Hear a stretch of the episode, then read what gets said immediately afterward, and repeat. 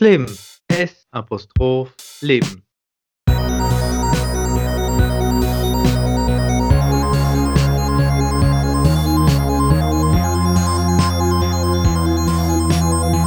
Oder für unsere bundesdeutschen Zuhörerinnen und Zuhörer das Leben mit Steven Und Tommy. Willkommen zurück, liebe Podcast-Freunde, zu Slim, der Podcast mit Tommy und Steven. In diesem Sinne, grüß dich, Tommy. Servus. Wie geht's dir? Alles klar? Ja, geht ganz gut. Bisschen Umzugsstress. Jetzt am Wochenende geht's ja zurück in die Heimat. Ähm, hat sich doch mehr angesammelt in den eineinhalb Jahren hier in Hamburg, als ich gedacht hätte. Aber wird so langsam. Und ähm, ja, alles, was nirgendwo mehr reinpasst, wird einfach weggehauen. Ja, es klingt vernünftig. Ich freue mich schon, wenn du jetzt wieder zurück in Wien bist. Dann können wir in Person aufnehmen. Ja, da freue ich mich auch schon drauf. Und bin sehr gespannt, wie das die, die Podcast-Aufnahme beeinflusst, wenn wir zwei Geniusse dann in einem Raum sind. Ja, es kann nur immer besser werden. Also es, es gibt gar keine andere Möglichkeit, als dass wir dann nochmal ein bisschen mehr eskalieren hier. So, letzte Woche habe ich dich gefordert, beziehungsweise dein Geografenwissen erstmalig in diesem Podcast gefordert. Mit was möchtest du mich denn heute behelligen? Es geht heute um Ausdauertraining und zwar da ganz speziell um die Methodik, bitte um die Methoden des Ausdauertrainings.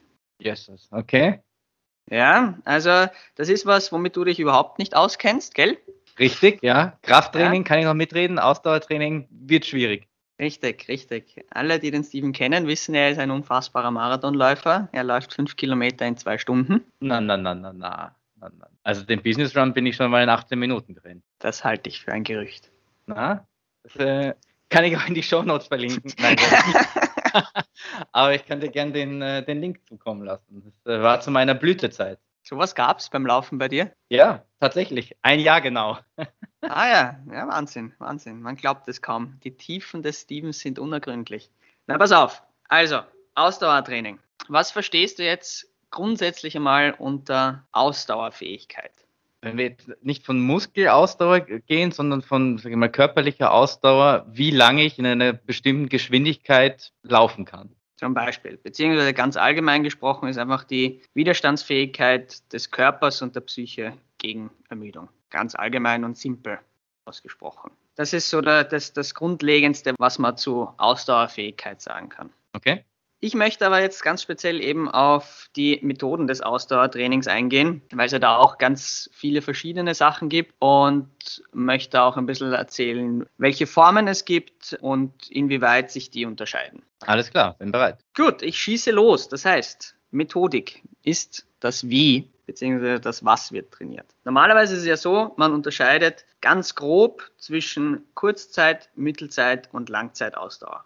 Die Kurzzeitausdauer geht so im Normalfall bis in etwa 20 Sekunden, die, äh, bis etwa zwei Minuten, Entschuldigung, die Mittelzeit zwei Minuten bis ungefähr eine halbe Stunde und alles darüber hinaus ist die sogenannte Langzeitausdauer. Mhm. So, wenn ich jetzt ein Athlet oder eine Athletin bin, die auf längere Distanzen trainiert, also alles so ab fünf Kilometer aufwärts, würde ich sagen, vielleicht zehn Kilometer au aufwärts, eher zehn Kilometer, dann werde ich eher im Fettstoffwechsel bzw. im Grundlagenausdauerbereich trainieren. Wohingegen, wenn ich eine Sportart betreibe, wo ich ganz kurze, intensive Ausdauerbelastungen habe, werde ich ganz anders trainieren. Da werde ich eher im anaeroben bzw. im Schnelligkeitsausdauerbereich trainieren. Für mich dann nochmal zur Klarstellung, da geht es darum, aus welchen Nährstoffen der Körper die Energie gewinnt, oder?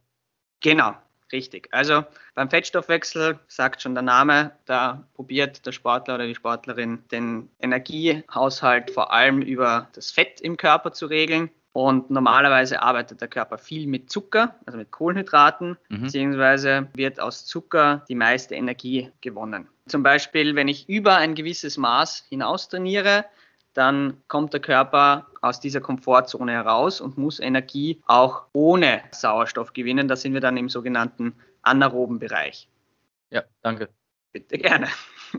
So, und das Ausdauer, und je nachdem, was ich eben trainiere, bestimmt die Art der Belastung, den Umfang der Belastung, die Intensität der Belastung, die Dauer der Belastung, die Häufigkeit der Belastung, die Dichte der Belastung und auch die Bewegungsausführung. Klar, soweit, das sind die sogenannten Belastungsnormative. Ja, ist klar. Ja, also die Belastung heißt, wie hoch ist die Belastung, die ich habe. Beim Umfang geht es vor allem darum, wie viel trainiere ich. Die Intensität ergibt sich auch, glaube ich, logisch. Und bei der Dauer geht es einfach, wie lang, wie lang dauert die ganze Sache, die ganze Geschichte. Das kann durchaus langweilig werden. Also mir wird beim Laufen spätestens nach einer Stunde eigentlich langweilig. Deswegen habe ich da ein Problem. Ja, das geht mir genauso. Deswegen, also ab drei, vier Stunden habe ich auch immer gesagt, na, deswegen laufe ich auch keine Marathons. Ach so, ja, ja, na eh klar, dass du keine Marathons laufst, weil, weil der drei, vier Stunden einfach zu lang ist. Ja, ja. Ja, richtig, richtig. Weiter im Text. So, und zwar, jetzt haben wir, jetzt kommen wir zu den, zu den vier Hauptmethoden des Ausdauertrainings, wo wir jetzt wirklich auf die Methodik eingehen. Und zwar haben wir da die Dauermethode, die Intervallmethode, das sogenannte Fahrtspiel und die Wettkampfmethode. Was verstehst du unter der Dauermethode? Dass man einfach versucht, ähm, eine gewisse Geschwindigkeit, solange es geht, zu halten. Genau. Das ist ganz simpel. Ich laufe ein Tempo oder ich fahre ein Tempo über einen gewissen Zeitraum und schaue, dass ich da die ganze Zeit in dem Bereich bleibe. Das heißt, die Intensität ist relativ gering, die Dauer ist sehr lang und die Umfänge sind sehr hoch. Klar soweit? Ja. Ja, gut. So, dann kommen wir gleich weiter zur Intervall- bzw. zur Wiederholungsmethode. Das ist meine persönliche Lieblingsmethode, weil da kann man sich ja ein bisschen rausnehmen. Da kann man das Laktat auch einmal aus den Ohrwascheln spritzen lassen. Das ist mein persönlicher Favorite. Meine Athleten und Athletinnen wissen, wovon ich spreche. Und zwar ist es da so, bei der Intervallmethode ist die Belastung schon mal um ein ganzes Stück höher, das Tempo ist höher und es ist dadurch gekennzeichnet, dass die Erholungsphasen nur so lang gewählt sind, dass der Athlet oder die Athletin nicht vollständig sich erholen kann. Das heißt, ich setze eine Belastung, ich sage jetzt irgendwas, wir laufen 400 Meter in einer Minute 30, du hast danach eine Minute Pause und dann läufst du wieder in einer Minute 30 und so weiter und so fort. Ja, das wird dann immer schwerer und schwerer, je länger diese Belastung dauert. Bei der Wiederholungsmethode wiederum ist es so, die geht noch mehr an die Belastungsgrenze, aber dafür sind die Pausen dazwischen deutlich länger. Das heißt, ich gönne dem Athleten oder der Athletin eine viel längere Pause, sodass er sich fast schon ganz erholen kann und erst dann setze ich wieder den nächsten Reiz, der aber dann wieder dafür sehr intensiv und anstrengend ist. Und dann gibt es natürlich auch noch das HIT-Training, High Intensity Interval Training. Das ist auch wiederum einer meiner Favoriten. Da sind die Belastungen extrem hoch, aber dafür kurz und kurze Pausen. Das heißt, das ist innerhalb von kürzester Zeit ist dieses High Intensity Training, vor allem in meiner Sportart, ist das oft einmal sehr schnell erledigt. Das dauert 20 Minuten, halbe Stunde und man ist im wahrsten Sinne des Wortes fertig. Ja, ich hasse Hit. Ich liebe es. ja, dann geht es weiter mit dem sogenannten Fahrtspiel. Hast du davon schon mal was gehört? Noch nie, da bin ich gespannt. Ja, das Fahrtspiel, das ist eigentlich ein absoluter Klassiker im Ausdauertraining. Und zwar ist es so, dass eigentlich der Sportler oder die Sportlerin so mehr oder weniger selber bestimmen kann, wann und inwiefern die Belastung erhöht oder reduziert wird. Das heißt, mhm. ich gehe zum Beispiel, ich nehme vor, okay, ich gehe heute eine Stunde laufen ich gehe vielleicht sogar im Gelände laufen und dann probiere ich aus, einmal zum Beispiel auf einen Hügel das Tempo zu halten für drei Minuten, dass ich vielleicht auf der Ebene halten würde. Und dann nehme ich wieder Tempo raus, laufe wieder locker, erhöhe dann vielleicht bergab zum Beispiel das Tempo wieder massiv, nehme wieder ein bisschen raus und habe so ein bisschen einfach einen, ein abwechslungsreicheres Training, das nicht ganz so monoton ist. Okay. Ja, in, also die kenianischen Läufer, da kennt man das, die machen das oft so, dass sie das eins zu eins gestalten. Das heißt, eine Minute extrem hohes Tempo, eine Minute lockeres Tempo und das halten sie über eine Stunde oder zwei Stunden und zum Schluss sieht man, wer übrig bleibt. Also das ist wirklich so, da gibt es Videos, die laufen zu 50 los und ziehen dann wirklich diesen Tempowechsel durch, bis dann am Schluss vielleicht noch fünf, sechs Leute das Tempo halten können, das am Anfang angeschlagen wurde. Also für den Hobbybereich kann man so sagen, okay, ich mache einen lockeren Waldlauf, gehe gemütlich, ich laufe mich gemütlich ein, dann versuche ich vielleicht einmal das Tempo kurz zu steigern, dann nehme ich wieder ein bisschen raus, dann steigere ich wieder, dann laufe ich auf einen Hügel. Also das sind so, die, für den Hobbybereich wäre das, das das klassische Fahrtspiel. Klingt sehr natürlich und, sage ich mal, im Balance mit dem Körper und mit den Kräften. Genau, absolut. Ja, und dann gibt es die sogenannte Wettkampfmethode. Bei der Wettkampfmethode ist es so, dass man hier unterscheiden muss zwischen Wettkampfausdauer, Schnelligkeitsausdauer und Schnellkraftausdauer. Mhm. Kannst du damit irgendwas anfangen oder soll ich gleich weitermachen mit meinen Ausführungen? Mach mal weiter. Okay. Und zwar bei der, bei der Wettkampfmethode ist es so, dass ich schaue, dass die Sportler wirklich an ihre Belastungsgrenzen kommen. Das heißt, dass sie das wirklich simulieren im Training, wie weit oder wie hoch kann ich meine Intensität im Wettkampf treiben. Das heißt, ich schaue wirklich, dass die volle Distanz zum Beispiel gelaufen wird. Wenn wir sagen, okay, wir laufen jetzt einen Halbmarathon in der Wettkampfmethode, dann schaut man wirklich, dass man entweder vielleicht sogar über dem Wettkampftempo anläuft, minimal, oder zumindest Wettkampftempo läuft. Damit man sieht, okay, Ziel für den Halbmarathon sind eine Stunde 30. Wir laufen mit dem Tempo von einer Stunde 30 an und schauen, wo wir jetzt tatsächlich in unserem Trainingsprozess stehen. Wenn der Sportler oder die Sportlerin dann 1,50 braucht, wissen wir, okay, da haben wir jetzt noch einiges zu tun. Deswegen, weil das auch so eine, eine sehr intensive Methode ist, wird das auch eher weniger angewandt. Also es wird vor allem auf die langen Distanzen wird selten wirklich der volle Marathon zum Beispiel gelaufen, beziehungsweise nie. Im Training läuft man eigentlich, wenn man für den Marathon trainiert, nie die volle Distanz. Man läuft einmal vielleicht 30, vielleicht einmal 35, vielleicht wenn ich ganz verrückt bin, laufe ich vielleicht 38 Kilometer, aber ich werde sicher nie die volle Distanz laufen. Das habe ich mich beim Marathon schon immer gefragt. Warum macht man das nicht? Naja, weil die Belastung für den Körper ja extrem hoch ist. Und du willst, und das machst du ja meistens schon relativ nah zum Wettkampf hin. Und dadurch, dass der Körper ja doch einige Zeit braucht, bis er sich von so einer langen Belastung erholt, könnte man dem quasi dieses, dieses kleine Spazi zum Schluss, dass man weiß, okay, ich kann 35 Kilometer laufen, dann werde ich die letzten sieben Kilometer auch noch schaffen. Und dann habe ich jetzt auch schon kurz erwähnt, Wettkampfausdauer, Schnelligkeitsausdauer und Schnellkraftausdauer gehört auch zur äh, Wettkampfmethode dazu. Bei der Schnelligkeitsausdauer ist es einfach so, dass ich wirklich an die Geschwindigkeit im Wettkampf mich heranarbeite. Ja, oder beziehungsweise auch hier drüber hinaus trainiere. Dass ich einmal, wenn ich weiß, okay, ich möchte 4 Minuten 30 im Kilometer laufen, dann gehe ich vielleicht einmal auf 4,10 zum Beispiel. Wenn ich auch da mal die, die Geschwindigkeit entwickle. Bei der Schnellkraftausdauer, da kommen wir jetzt wieder ein bisschen mehr in den, in den, vielleicht in den Spielsportbereich, der ja mehr mein Bereich ist. Da ist es so, dass ich als Fußballer, als Handballerin, als Volleyballerin, als Beachvolleyballer, als Tennisspieler oder Tennisspielerin muss ich ja über die gesamte Wettkampfdauer, die ja doch auch zum, zumindest im Tennis oder auch im, im Volleyball ziemlich variieren kann, muss ich trotzdem über, die, über den gesamten Zeitraum schnell kräftig bleiben, weil es bringt mir nichts, wenn ich eine Stunde lang 180 servieren kann, aber nach einer Stunde serviere ich plötzlich nur noch Einwürfe mit 100 km/h. Ja. Also deswegen auch hier Schnellkraft, Ausdauer trainieren, damit der Sportler oder die Sportlerin wirklich bis ganz zum Schluss wirklich einsatzfähig bleiben. Und dann gibt es noch eine Methode, die vor allem im angloamerikanischen Raum angewandt wird, beziehungsweise sind das eigentlich zwei Methoden, zwischen denen unterschieden wird. Und zwar ist das das sogenannte Hochvolumentraining und das hochintensive Intervalltraining. Das haben wir schon beim HIT eigentlich kurz besprochen. Beim Hochvolumentraining geht es eigentlich darum, da sind wir wieder im Grundlagen-Ausdauerbereich, dass ich lange wenig intensive Belastungen habe und dafür eben ein großes Volumen an Training habe, um den Sportler oder die Sportlerin zu trainieren. Die Amis, beziehungsweise im US-amerikanischen Bereich, sind jetzt dazu übergegangen, dass man immer mehr im HIT-Trainingsbereich trainiert, dass die dadurch nämlich die Sauerstoffaufnahme bzw. die Leistung und die Geschwindigkeit an der anaeroben Schwelle wirklich gut entwickeln können. Sind sie draufgekommen in den Studien. Deswegen ah.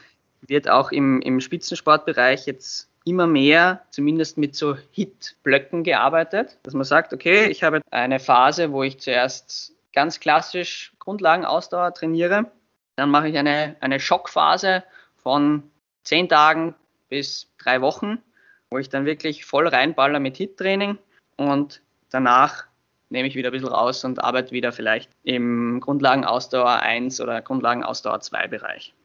Wenn wir das jetzt wieder auf den Hobbybereich ummünzen wollen, dann ist man auch hier in Studien draufgekommen, dass HIT-Training durchaus auch für den klassischen Hobbysportler, für die klassische Hobbysportlerin anwendbar ist, weil sich dadurch auch die äh, VO2 Max, also die maximal mögliche Sauerstoffaufnahme, gut verbessern lässt. So, zu guter Letzt haben wir noch das sogenannte Schwellentraining. Was könnte das Schwellentraining sein? Ja, Müsste ich jetzt zu viel raten. Schieß los. Und zwar ist das sogenannte Schwellentraining das Training, das zur Anwendung kommt, wenn ich zwischen der aeroben und der anaeroben Schwelle trainiere. Das heißt, ja. in dem Bereich, wo quasi genau gerade noch nicht im anaeroben Bereich trainiert wird. Aber ich, ich treibe das schon so richtig so, so ich, ich, das ist ein Drahtseilakt und ich arbeite mich da wirklich an der Grenze heran. Ist wahrscheinlich dann auch sehr individuell pro Sportler, was die Verfassung, Grundlagenausdauer, Puls angeht. Also da muss man wahrscheinlich sehr genau, genau trainieren, oder? Genau, also solche Sachen, also diese Schwellen lassen sich eigentlich nur durch Spiroleistungsergometrien ermitteln. Das heißt, da wird geschaut, okay, ab welchem Zeitpunkt wird Laktat produziert, ab welchem Zeitpunkt bin ich noch fähig, das quasi das, oder bis zu welchem Zeitpunkt bin ich fähig, auch noch das Laktat abzubauen. Und anhand dieser Bereiche, die da in dieser Leistungsdiagnostik festgestellt werden, wird dann trainiert. Und dann ja. hat man einen Trainingsplan, den man einhält, hoffentlich. Und dann schaut man nach drei, vier Monaten, schaut man wieder drauf oder nach zwei Monaten schaut man wieder drauf und schaut, okay, hat sich das verbessert? und wie können wir daran arbeiten, dass es sich noch weiter verbessert. So, jetzt habe ich sehr, sehr allgemein über die Methoden geredet. Jetzt geht es natürlich auch darum, wie setze ich das sportartspezifisch um. Das ist für die klassischen Ausdauersportarten wie Radfahren, Laufen, Langlaufen, ist das ganz gut umsetzbar, weil ich ja wirklich auf gewisse Distanzen hin trainiere, beziehungsweise weiß, okay, ich habe 10 Kilometer zu laufen wie bewältige ich diese 10 Kilometer am schnellsten und am besten. Aber wenn ich jetzt zu den sogenannten Spielsportarten komme oder auch zu Kampfsportarten, dann kann ich das Ganze nicht mehr ganz so simpel gestalten, weil gerade in den Spielsportarten ändern sich ja die Belastungsintensitäten beziehungsweise auch die Belastungsdauer kann sich ganz spontan auch ändern, weil ich kann in einem Tennismatch kann ich nicht sagen, okay, du, es steht jetzt 6-4-3-3 nach einer Stunde, spielen wir morgen weiter. Ja, oder ich nehme ein bisschen raus jetzt. Genau, richtig. Das heißt, hier muss ich wirklich im sportartspezifischen Bereich arbeiten. Das heißt, jeder Trainer, jede Trainerin muss dann feststellen oder muss durch viel Erfahrung auch natürlich wissen, was brauchen meine Athletinnen, um in der Sportart wirklich besser zu werden. Das heißt, ich habe das, das Grundgerüst der diversen Methoden, die es gibt, ist natürlich das gleiche, aber ich muss es an meine Sportart anpassen. Ja. Ja, wie du vorher gesagt hast, ich stelle mir das insbesondere bei Sportarten mit ja, variabler Dauer, also jetzt am Beispiel Tennis, und auch mit variabler Intensität sehr spannend vor, wie man da trainiert, dass man möglichst lange auf einem möglichst konstant hohen Level bleiben kann. Genau, da spielen natürlich ganz viele unterschiedliche Faktoren auch noch mit ein. Also wenn wir jetzt wirklich beim Tennis bleiben wollen, haben wir natürlich auch die Technikkomponente dabei, die nicht unwesentlich ist, weil je müder ein Sportler, eine Sportlerin wird, desto weniger präzise werden sie auch, wenn sie noch nicht mhm. So viel Erfahrung haben, beziehungsweise selbst im, selbst im, im absoluten Spitzenbereich merkt man es oft. Da geht es dann darum, dass, dass vielleicht einmal der erste Aufschlag nicht mehr genau so kommt, wie ich ihn haben möchte oder nicht mehr so schnell kommt, wie ich ihn gerne hätte. Oder auch, dass der zweite Aufschlag plötzlich wegbricht, einfach weil ich auch schon mental müde bin. Dann muss man natürlich schauen, okay, wie schaue ich, dass ich, dass ich die Athleten wirklich fit bekomme.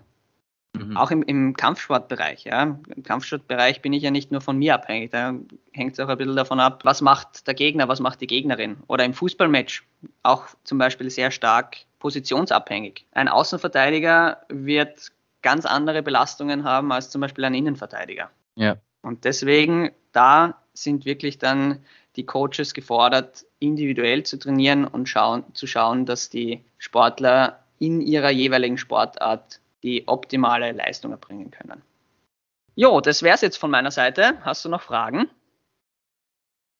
Nein, keine Fragen soweit. Ein paar Sachen waren bekannt, eine andere Sachen waren, waren neu, gerade diese ganzen Wettkampfformen. Alles, was über die Basics hinausgeht, mich erleuchtet. Ja, ich habe mir gedacht, wir machen mal eine, eine Basic-Folge auch mal, damit wir nicht so zu sehr sportartspezifisch sind und einmal auch was für die Allgemeinheit machen hier. Absolut. Ich glaube, da kann sich da jeder ein Stück mitnehmen, egal auf welchem Leistungsniveau man gerade ist. So schaut's aus.